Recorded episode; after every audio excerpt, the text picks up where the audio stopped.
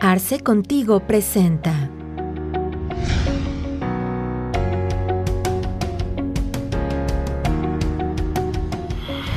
Bienvenidos nuevamente a Arce Contigo. Como todos sabemos, a principios del mes de noviembre se, dio la aprobación del paquete económico para el ejercicio 2021, en el cual se incluye evidentemente la reforma laboral. Que si bien en esa reforma se siguen respetando las cuestiones al respecto de no crear nuevos impuestos o no incrementar las tasas y las bases que conocemos actualmente, esta reforma en realidad se ha caracterizado por otorgar a las facultades a la autoridad fiscal eh, para que pueda lograr las metas que fueron planteadas en la propia ley de ingresos de la federación, que año con año, como ya sabemos, viene incrementando los objetivos de recaudación que se plantean. Y pues para tal efectos, pues bueno, hay modificaciones específicas que van a permitir a la autoridad pues llegar y cumplir a estas, en estas metas en este próximo año. A efectos de poder platicar sobre este tema, tenemos el placer de recibir el día de hoy en Arce Contigo al doctor Carlos Brugoa, a quien le doy la más cordial bienvenida y le agradezco que esté con nosotros. Al contrario, muchas gracias por la invitación y estamos atentos para platicar de, de la reforma. Perfecto, doctor, muchas gracias. Antes de entrar de lleno al tema, me gustaría hacer un, un paréntesis y, y aprovechar precisamente el foro para extender una felicitación de parte de todo el, el, grupo de Arce Contigo, bueno, pues por la reciente, el reciente reconocimiento que tuvo su despacho como reconocido ah. como uno de los mejores despachos de México gracias, por una de las gracias. principales revistas a nivel nacional, pues bueno, lo felicitamos y le agradecemos mucho la colaboración Muy de amable, muchas gracias. Perfecto. Pues bien, vamos a, a, a entrar un poquito en materia.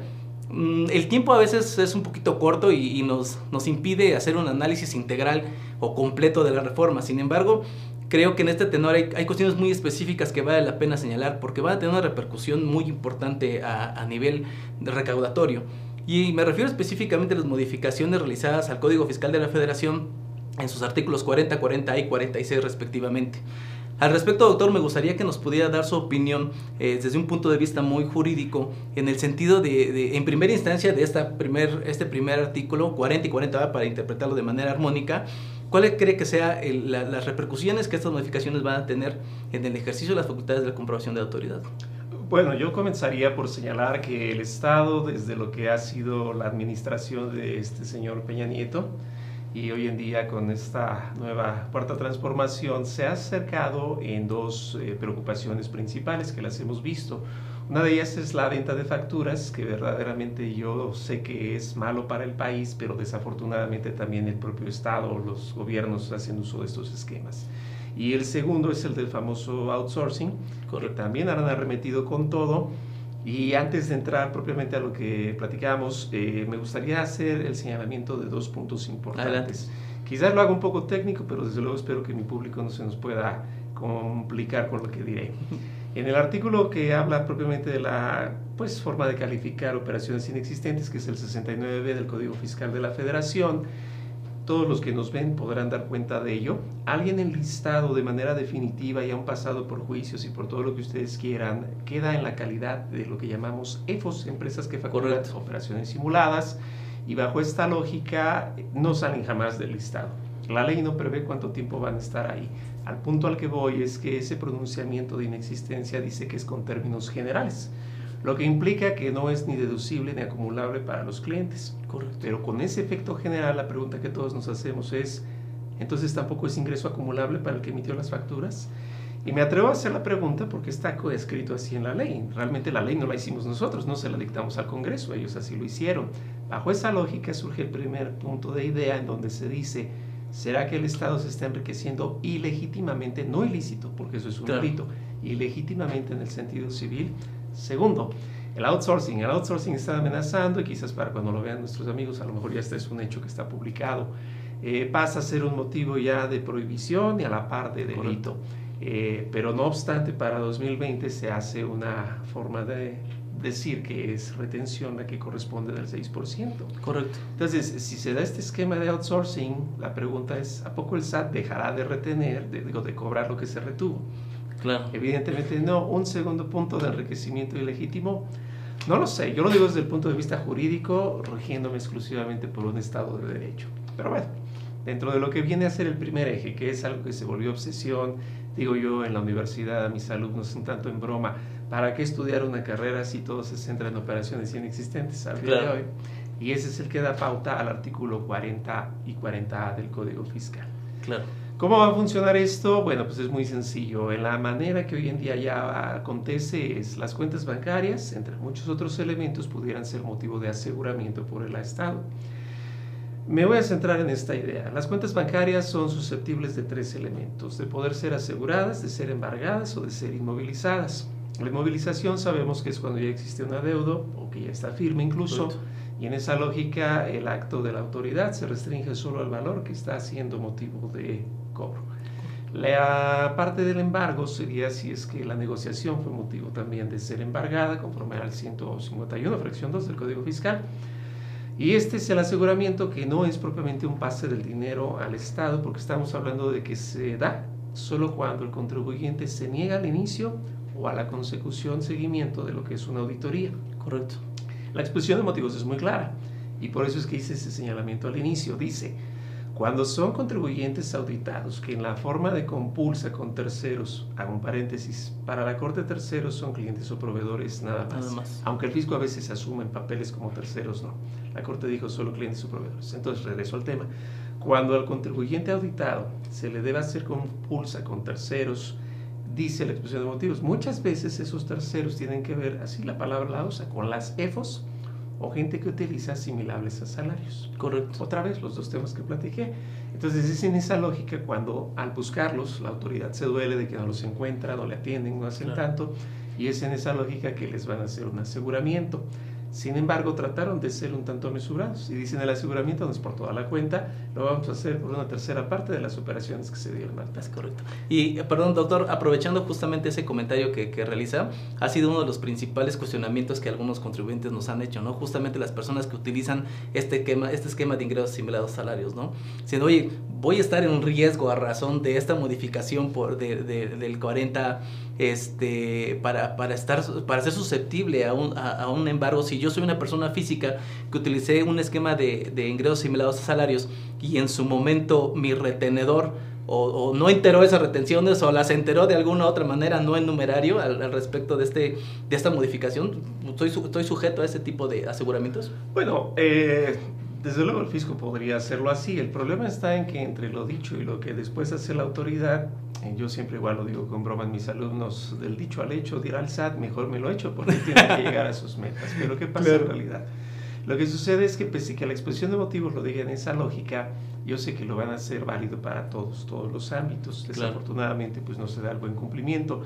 La retención en el caso de los asimilables a salarios está resuelta por el artículo 6 del Código Fiscal. correcto.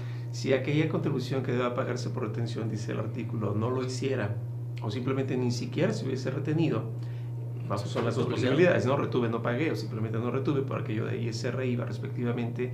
Eh, no obstante, tiene que pagarse de la bolsa del retenedor, que es el efecto de la fracción primera y segunda del artículo 26 del Código Fiscal. Es correcto. Entonces es ahí en donde nosotros empezamos a considerar que pudiera ser un abuso. Pero bueno, no obstante, quieren el efecto de las normas de procedimiento, ¿no? que es aquello de lo que va a ser motivo de auditoría. La compulsa no debe ser de alguna manera satanizada. ¿Por qué? Porque el compulsado no es motivo de ser eh, sujeto de liquidación. Simplemente es aquel al que se le pregunta respecto de lo que viene acá, con el auditado. Pero yo quiero hacer una mención para todos los que nos ven la EFOS no solo es por efectos del artículo 69b, por jurisprudencia ya emitida desde hace un par de años, también puede ser por motivo de auditoría. Quiere decir que a un contribuyente le pueden considerar EFOS en términos generales, como dijo la jurisprudencia en términos particulares, solo si es auditado. Y entonces ahí sí, como decimos en México, agárrense porque lo que viene. Claro. Ese es el único punto verdaderamente. Las reglas son iguales, se hace también alguna exclusión en tanto lo que fuera los fondos de ahorro al retiro, 20 UMAS, aunque dice salarios mínimos. Y de alguna manera, pues ese es el tema básico. O sea, ahí dice cuándo va a ser efectivo el aseguramiento. Creo que fue uno de los puntos que más dolía. Y en realidad, yo invitaría a todos a que lo vieran, que ya se hacía, un tanto en la práctica pero que es muy similar a lo que sucede cuando se embarga la cartera vencida y hay un apercibimiento aquel de que no le pagues porque tú ya me tienes que hacer el, depósito de mi fisco, apercibido de que si le pagas me voy con procedimiento de ejecución contigo, lo mismo ahorita con el aseguramiento. Correcto, que ahora va a aplicar también a esos terceros. En términos de, los, del criterio de la, de la, Suprema, pues clientes y proveedores. Sí, a mí me duele porque en realidad, repito, la, la venta de facturas dentro de los particulares, debemos ser muy exactos en desmenuzarlo. Yo lo pondría así. Mucha gente sí vende, desde luego es un hecho que hasta son emporios y conocemos que son grupos de empresas. Otra es solo porque el fisco honestamente debe llegar a sus metas.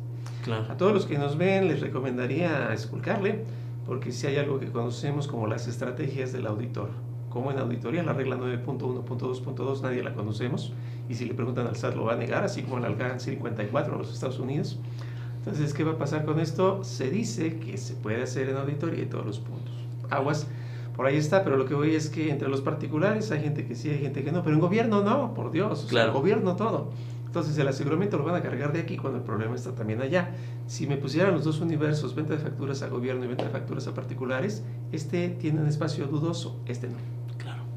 Ok, para ir concluyendo un poquito el tema eh, al respecto de, de, lo que nos comparte, doctor, en términos de, de, la modificación al 46, ¿cuál es, cuál es la aplicación y cuál es este, justamente esa repercusión que va a tener esta, esta nueva facultad que se le otorga a, a la autoridad a, a efectos de, de, esta modificación?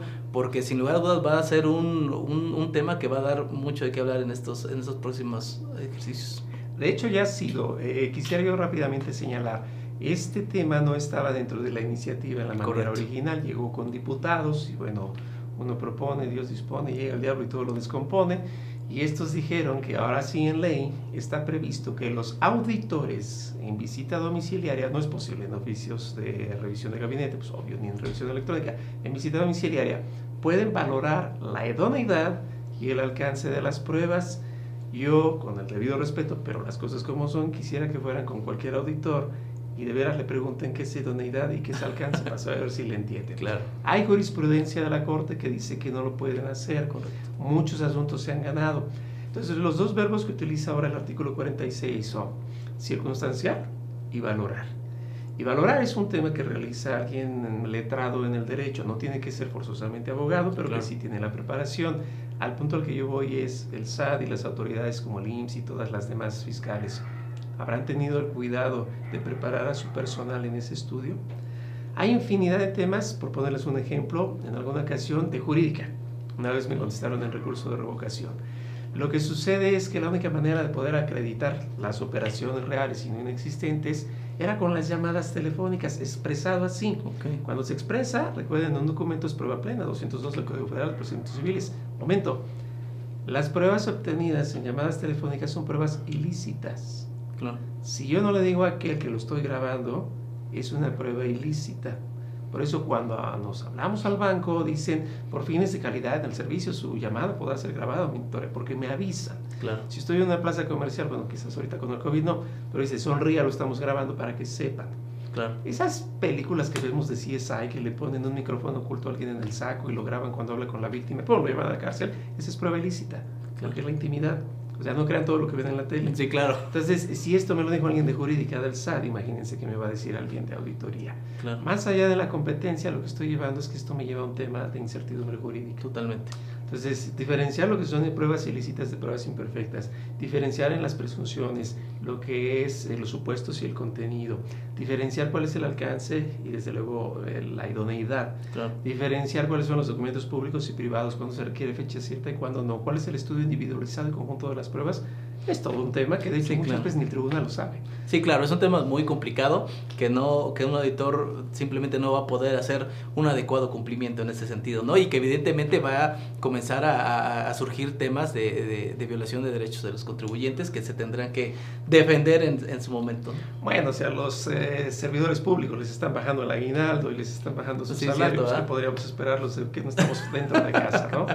es triste, la verdad es que por eso no nos quiere Donald Trump próximamente, Joe Biden y entonces, desafortunadamente, lo que yo me duelo como abogado, porque tampoco estoy a favor de que se defraude al país, eso claro. es lo que todos lo sabremos, es la, la falta de preparación no solamente en la práctica, sino en el estudio legislativo. Correcto. Por eso es que en México pues andamos con que no salimos del tercer mundo y menos con estos momentos que nos atañen. Correcto. Eh, no se suma, no se construye, Eh, desde luego las políticas públicas están totalmente volteadas, estamos haciendo una transición a un Estado socialista que creo que nadie lo da cuenta, en donde ya es economía de Estado la que está siendo ponderada, porque pues, la otra la están diseñando y, bueno, pues yo no sé a dónde vamos a llegar, ¿no? Pero diría la canción, ¿no? ¿A dónde vamos a, parar? dónde vamos a parar? Exactamente. Pues doctor, sin lugar a duda, información de mucho valor que nos comparte, mucha reflexión y pues bueno, eh, para poder entender de manera integral toda la reforma, pues también los invitamos a los cursos que próximamente vamos a estar impartiendo a través de estas plataformas, en donde vamos a poder tocar a detalle todos estos temas. Doctor, le agradezco muchísimo su tiempo, gracias por, por, estar aquí con nosotros y, y pues bueno, le agradecemos también a todos ustedes el que nos sigan en nuestras redes sociales. Muchas gracias. Te invitamos a seguirnos en nuestras redes sociales.